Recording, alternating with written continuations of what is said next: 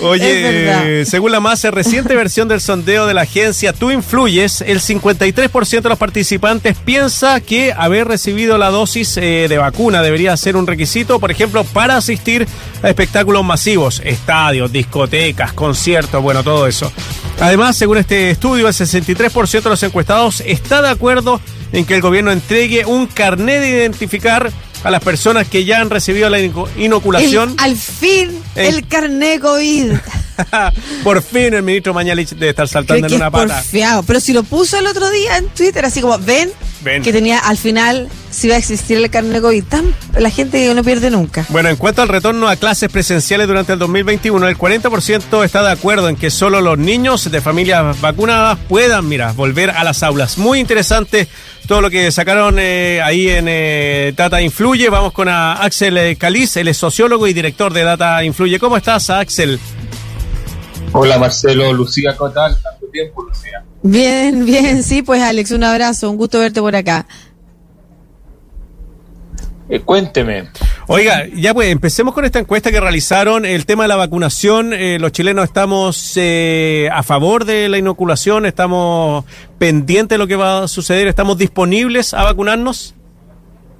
Sí, o sea, ha habido un cambio. Nosotros venimos hace ya varios meses como monitoreando el tema de las vacunas eh, partimos hace como cuatro o cinco meses cuando vimos que en Europa ya era inminente la vacunación. Eh, nosotros vamos como, eh, antes íbamos como 45 días atrasados, ahora vamos como 15 días atrasados con respecto a Europa, con respecto a las polémicas y los debates que hay. lo primero es que hay, vemos que hay un cambio actitudinal con respecto a la propensión a vacunarse. así como en hace un mes atrás y unos meses atrás solamente el 25% decía que quería vacunarse lo antes posible, ese número subió al 35%. Y por, y por ende las personas que eh, iban a esperar por la vacuna más efectiva eh, bajaron también, eh, es decir, se ha producido un sentido más de urgencia con respecto a la vacuna y aquellos que en nuestra encuesta dicen que no se iban a vacunar, que antes era un 15, 16%, ahora bajaron a 12. Es decir, hay menos personas o más personas dispuestas a vacunarse lo antes posible. Y en ese contexto nosotros preguntamos, bueno, eh, ¿cómo está el tema de la, obligatoriedad? Porque es un, es, un, es un, debate que está instalado en muchas partes en Europa. acá en Chile el gobierno y todos los, políticos han dicho que, que va a ser voluntario. Entonces nosotros dijimos, bueno, si hacemos la pregunta, si está a favor o en contra de la obligatoriedad de la vacuna, eh, en el aire eh, va a estar empatado o va a ser 40, 50, 50, 35, o sea, las personas tienden más a la liberalidad cuando le preguntan en abstracto que cuando le preguntan por grupos definidos. Entonces nosotros dijimos, pongámosle cara, identidad a la alternativa y dejemos la alternativa de que no obligaría a ninguno. Y en ese contexto, cuando uno suma eh, los grupos a los cuales los chilenos y chilenas obligarían a vacunarse, eso llega a 66%. Y solamente un 34% dijo que no obligaría a ningún grupo. ¿A quiénes eh, sería obligatorio vacunar según este grupo? A mí me interesan mucho las metodologías de las encuestas. Si nos puedes contar también un poco de eso, de entender quiénes respondieron durante qué periodo. Y, bueno, la pregunta ya la planteaste, así que también es interesante avanzar en ella para entender a qué grupos entonces habría que vacunar obligatoriamente, pero súmale la otra información para entender mejor aún. Mira, eh, actualmente en el mundo, voy a partir por el tema de la metodología. Actualmente, en la mayoría de, bueno, no actualmente, desde hace unos 10, 12 años, eh, las encuestas que se hacen, esas que uno conoce de Europa, Estados Unidos, eh, el 90% son, o no, yo diría que actualmente un 95% son encuestas que se llaman de panel. ¿Qué son los paneles en el mundo? Son personas que se registran voluntariamente, entregan sus datos, eh, no, no, son datos tan íntimos, sino que entregan eh, los datos de dónde viven, eh, cuántos son los ingresos del hogar, es decir, lo que se llama el perfil sociodemográfico y económico, y voluntariamente entregan sus datos y esas personas se constituyen en un gran panel. Nosotros tenemos, yo diría que ya miles de miles de personas que están inscritas en los paneles. Actualmente en Chile todas las encuestas que ustedes conocen, salvo creo que Cadena, son de panel.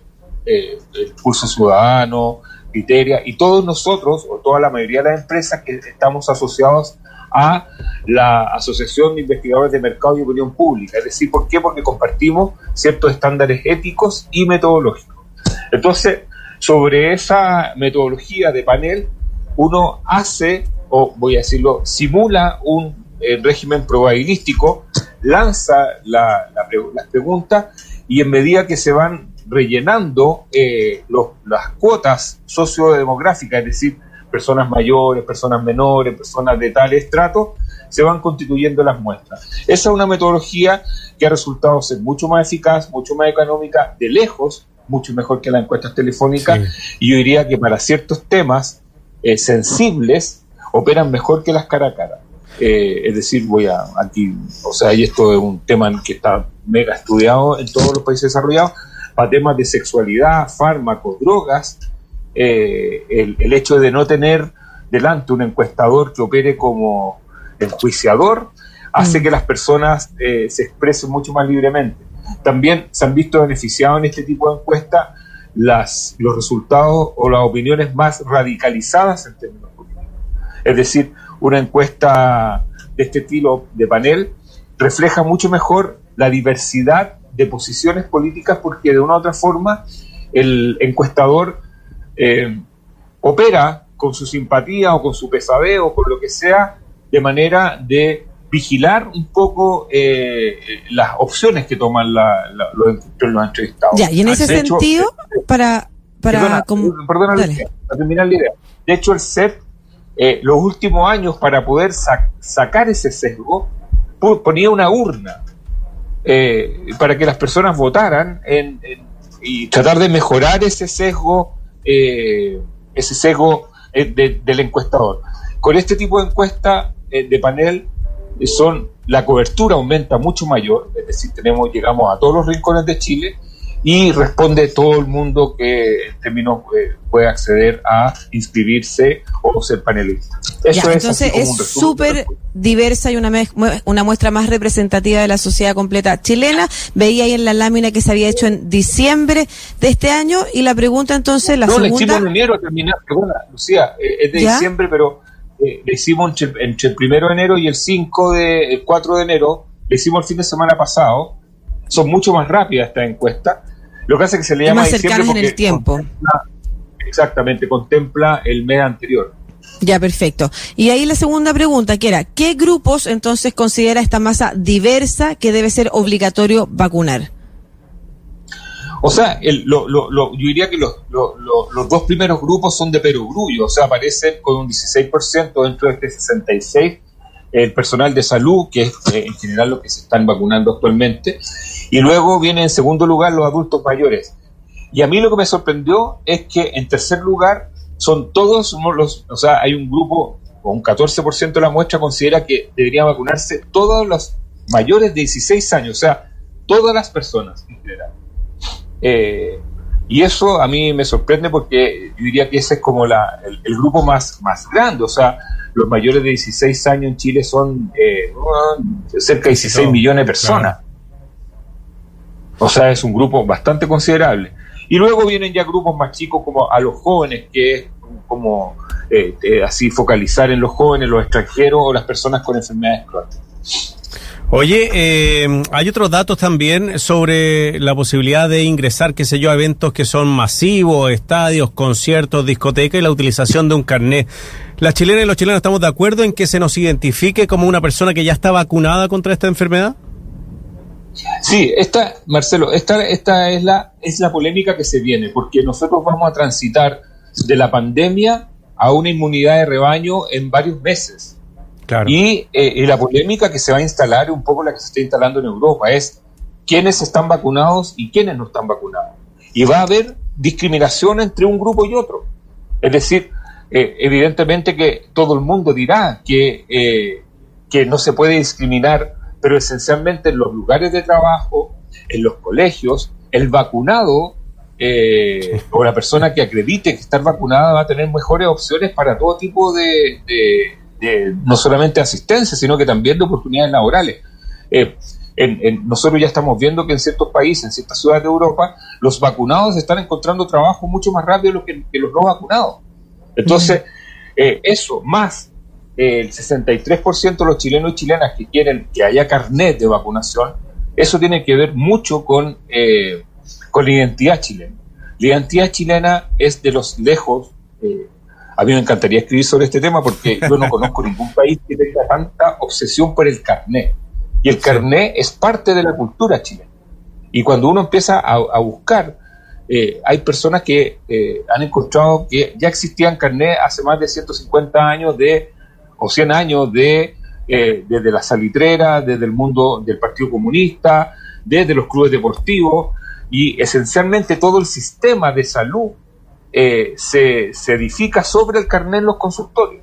Entonces, el carnet es parte de la cultura eh, chilena y por lo tanto cuando Maynenich hablaba del carnet de los de los inmunes o de los que ya estaban a salvo, era como medianamente falaz, porque o tenía mitad verdad y mitad mentira, porque no estaba probada la inmunidad, pero sí el carnet le hace mucho sentido a la población en Chile. Entonces, vamos a entrar en ese debate y vamos a ver que eh, vamos a encontrar lugares donde eh, los vacunados van a tener una opción mucho mayor que los no vacunados. Mira. Sí, no sé si eh, la encuesta lo alcanza a percibir, pero nos has contado que tienes un grupo de la población importante que cree que de los 16 años hacia arriba, y si sumas a las personas mayores y todo lo que vimos en la gráfica, eh, no es menor la cantidad de personas que creen que eh, tiene que ser obligatorio vacunar a ciertos grupos. Eh, y los grupos son bastante amplios, o sea, es harta gente la que habría que vacunar obligatoriamente. Y por el otro lado está la idea de, eh, porque esta se puede contraponer la idea de no obligar, pero sí el que tenga carnet tenga privilegio o el que no tenga el carnet tenga restricciones. Y ese es un primer debate cuando se han presentado proyectos como el que discutíamos esta semana con Gabriel Silver, el diputado Gabriel Silver, que además se le presenta la moneda, de hacer obligatoria la vacuna. Si tú tuvieras que entender o interpretar la encuesta, ¿cuál crees que está en posición de avanzar en ese debate primero? ¿La obligatoriedad o las restricciones y beneficios que van a tener quienes se vacunen o no? Es, este, es, o sea, de hecho, eh, me estás poniendo en aprietos, Lucía porque eh, yo seguí la, discusión que se hizo en Inglaterra antes de las dos semanas antes, y cuando el gobierno insinuó la obligatoriedad, es que a las dos horas ya habían en, las redes sociales partidos en formación contra la paz. Es decir, la experiencia ha demostrado que la, obligatoriedad genera un rechazo mucho mayor en ciertos sectores porque le da una identidad. Y eh, una de las características de, los grupos en este minuto es que requieren identidad adversa, como se dice en sociología, es decir, a lo mejor no estamos de acuerdo muy bien en lo que, lo que estamos de acuerdo, pero sí estamos de acuerdo en lo que no nos gusta.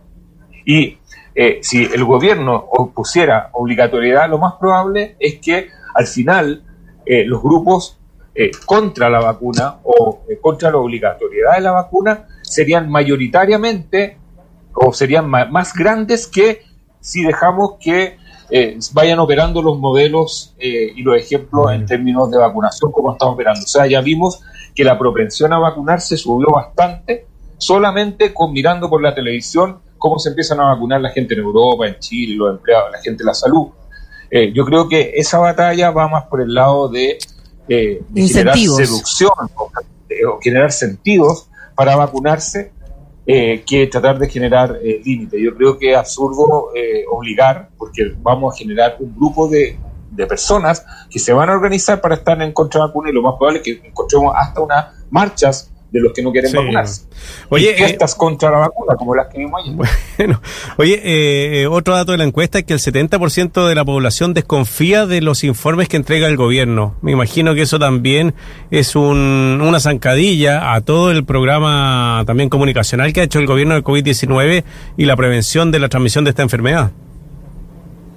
Sí, pero eso es muy antiguo, Marcelo. O sea, esta es una pregunta que nosotros venimos haciendo ya hace un año eh, el, o casi desde marzo, abril, no me acuerdo cuándo, yo creo que el gran problema de este gobierno ha sido la desconfianza que tiene la ciudadanía con respecto a la información que entrega. Y esto no parte con la pandemia, esto parte mucho antes, y no parte con el estallido. Nosotros eh, empezamos a hacer algunos pretest eh, antes de empezar a dar a, dar a conocer la encuesta, en junio, julio del año 2019, eh, ya el gobierno tenía problemas de, de credibilidad. Yo todavía me acuerdo cuando hicimos una medición con respecto a los hijos de Sebastián Piñera y el presidente que habían ido a China. Ahí le dio muy, un golpe bien, bien grande y después con el estallido la confianza en la información gubernamental se fue al suelo y comienza la pandemia y de ahí nunca se pudo levantar. Es decir, eh, el, la desconfianza, la ninguna o poca confianza que tiene la población con la información del gobierno eh, ha sido un problema crónico, ha sido el gran problema del gobierno y es el gran problema que tiene Chile, porque tener una autoridad a la cual no se le cree mm. es un gran problema como país, no es un problema del Ejecutivo o un problema político. Porque eh, en general, cada, al principio de la pandemia, eh, el tema de la inmunidad de rebaño que hablaba Maña, el tema de los fallecidos, el tema de los contagiados, eh, todo lo que ha sucedido después con las cuarentenas y no cuarentena, todo el tema de los mails y, los contratos, es decir, siempre hay, un, hay de una u otra forma algún, algún hecho político o, o, o, que tenga que ver con el manejo de, de la crisis sanitaria que está cuestionando la información gubernamental o la autoridad gubernamental. Eh, por ejemplo, el último, lo último que vimos con el plan de vacaciones, que no se contemplaba, por ejemplo, a los hijos de padres separados. O sea, siempre aparece una medida y al, al, al, al, mismo tiempo aparece eh, y, dejan, y, y, dejan de manifiesto todos los errores que tiene esa, esa medida.